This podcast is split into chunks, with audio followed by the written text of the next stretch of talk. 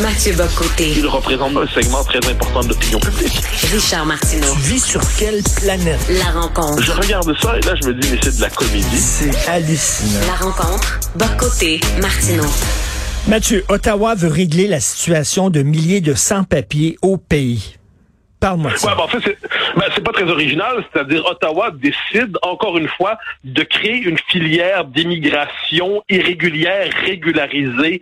Euh, en fait, c'est la suite du chemin Roxham. C'est-à-dire depuis euh, 7-8 ans, on a eu avec le chemin Roxham une filière d'immigration à part entière, financée, légitimée par Ottawa, qui a mis en place les institutions, faut jamais l'oublier, les infrastructures au chemin Roxham, c'était des infrastructures d'immigration régulière pour une immigration irrégulière. Ils ont favorisé l'arrivée massive de gens quand ils ont été obligés, de fermer Roxham, ils ont changé les visas sur euh, pour le, le, tourisme, pour faire en sorte que les touristes puissent devenir plus facilement des réfugiés, hein, des, des, des faux réfugiés. Et bien là, finalement, Ottawa décide que tous ces gens-là vont devenir des, des Canadiens de papier de plus, et ça s'inscrit dans le grand délire de Justin Trudeau et l'horizon, l'initiative du siècle, qui vise à avoir 100 millions de Canadiens à la fin du siècle, donc plus que doubler la population.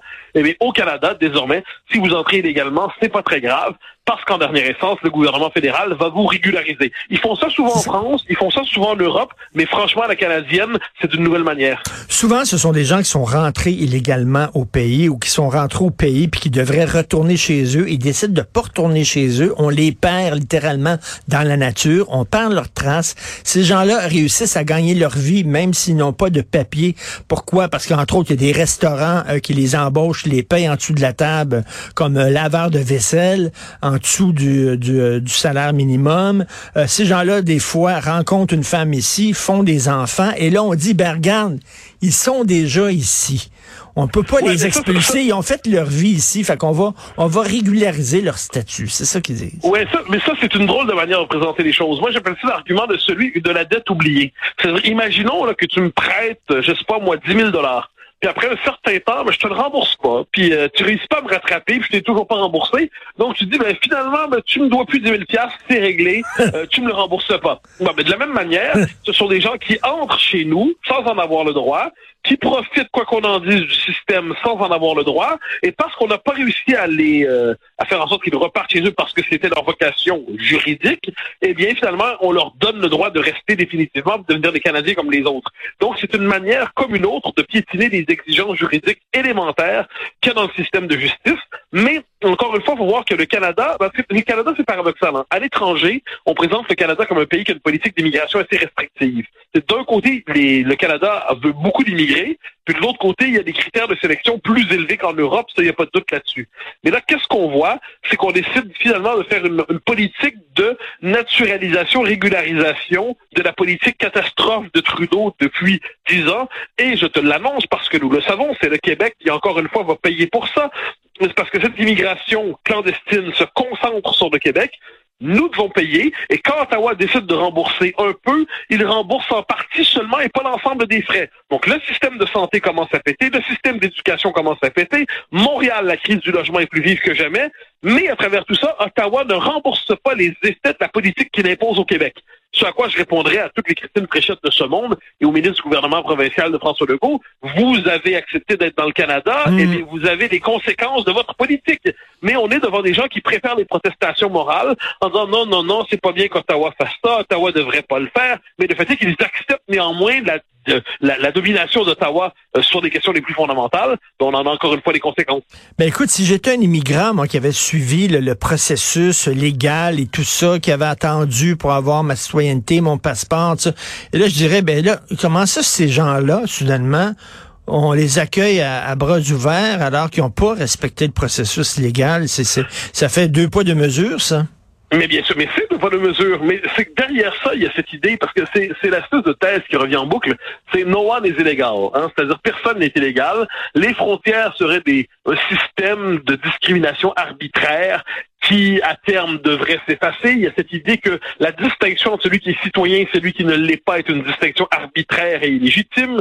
Donc, c'est cette idéologie dominante, à gauche comme à droite. C'est-à-dire, à droite, c'est le mondialisme sans frontiériste qui considère qu'on devrait vivre dans le grand marché mondial avec des populations interchangeables. Et à gauche, c'est cette idée que le système occidental est fondamentalement toxique et on paiera le, notre dette par rapport à la colonisation en consentant à une, à une arrivée massive, euh, incessante de migrants qui transforment fondamentalement la composition de nos sociétés. Donc ces deux doctrines-là, euh, finalement, se, se fécondent l'une l'autre et ça donne le Canada État passoire, État laboratoire du régime universitaire. Mais, mais pourquoi euh, pourquoi il y a des règles si on ne punit pas les gens qui respectent pas les règles? Tu vois, là, il y a des gens qui Mais viennent pour ici punir comme... comme des mortels. Mais ouais, ça, ça, faut, faut bien voir, on est dans ce espèce de système paradoxal où il s'agit de punir le commun des mortels. Les règles, c'est pour toi. Les règles, c'est pour moi. Les règles, c'est pour ceux qui payent leurs impôts, qui conduisent en respectant les limites de vitesse. Les règles, c'est pour le citoyen ordinaire, la volaille consentante qu'on peut plumer en toutes circonstances. Ça, les règles, c'est pour ces gens. Et ensuite, euh, les, les non-règles, c'est pour ceux qui sont assez rusés pour déjouer le système de règles. Donc, on peut comprendre que le système occidental est de plus en plus un système qui mise sur la volaille consentante de classe moyenne et classe moyenne supérieure, qui doivent financer un système dont ils ne profitent jamais et qui est à l'avantage de ceux qui n'en respectent pas les règles. Il y a un certain génie politique là-dedans. La volaille consentante qu'on peut plumer, c'est très drôle, c'est la phrase de l'année. Euh, parce que, tu sais, il y a des gens qui ont des visas pour venir étudier ici. Alors, ils étudient ici, puis une fois que leurs études sont terminées, ils sont censés retourner. C'est ça les règles du jeu. Ils disent non, j'aime trop ça ici, les filles sont trop belles, ou je sais pas trop quoi. Je vais rester ici, mais je m'excuse, mais t'es pas censé rester ici, Christy. Non, mais, mais, mais bien sûr, non, mais c'est- ce principe fondamental que arrive chez moi, il n'y a pas de souci, tu peux passer trois jours. D'ailleurs, j'ai un lit de camp prêté. Là, au bout de 15 jours, on dit, mais as-tu l'intention de repartir? Dit, pourquoi, pourquoi je repartirais? Je suis chez moi, je suis bien ici.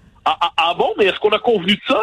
Et là, c'est bon, je suis ici depuis au moins 15 jours, j'ai pris mes habitudes, tu vas pas briser mes habitudes. Je suis bien ici. Et d'ailleurs, chez toi, c'est un peu chez moi, t'es contre l'hospitalité, tu veux tout garder pour toi? Eh, j'ai le droit d'être ici si j'en ai envie. Et là, ah, ah bon, l'occidental de base se dit, ah ben oui, peut-être, dans le fond. Il se rend compte qu'il n'est plus chez lui dans sa maison. Puis si jamais, si jamais, je suis désolé, t'as pas été ici, t'as pas respecté les règles. Et bien là, il y a les patrouilleurs de la moralité publique, hein, du progressisme officiel, qui vont dire raciste, mais pas juste raciste, égoïste, ta maison, tu la partages pas. Pourquoi tu partages pas ta maison? Ouais, je l'ai payé, puis chez moi, puis il y a des règles pour rentrer dedans. Eh ben oui, tu es enfermé dans un ancien système. Et ben on voit de quelle manière ça fonctionne, encore une fois. C'est un système d'expropriation physique et symbolique généralisé au détriment des Occidentaux, mais on a, on a compris la règle. Et écoutez, en forme. Euh, Qu'est-ce que qui tu reçois demain à CNews? J'ai le grand bonheur de recevoir Jean-Pierre Le Goff, qui est un, Oh, un ouais. historien, un philosophe, Ben un ouais. sociologue, en fait, tout ça. C'est un authentique penseur qui a écrit un très beau livre sur ces années 68. Non, parce que Jean-Pierre Le Goff, qui est aujourd'hui un penseur qu'on dirait plutôt conservateur de gauche, il est un homme de la, de la plus extrême, extrême gauche. Il a raconté son parcours sans complaisance, en cherchant à comprendre à peu près qu'est-ce qui l'avait euh, amené à se perdre dans cette idéologie.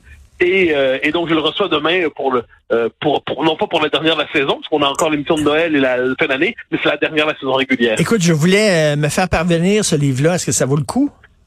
Absolument, absolument. Jean-Pierre de Goff, en général, ça vaut le coup, soyons honnêtes. hein. Mais, euh, mais sur le coup, je, non, je pense que ça vaut vraiment la peine.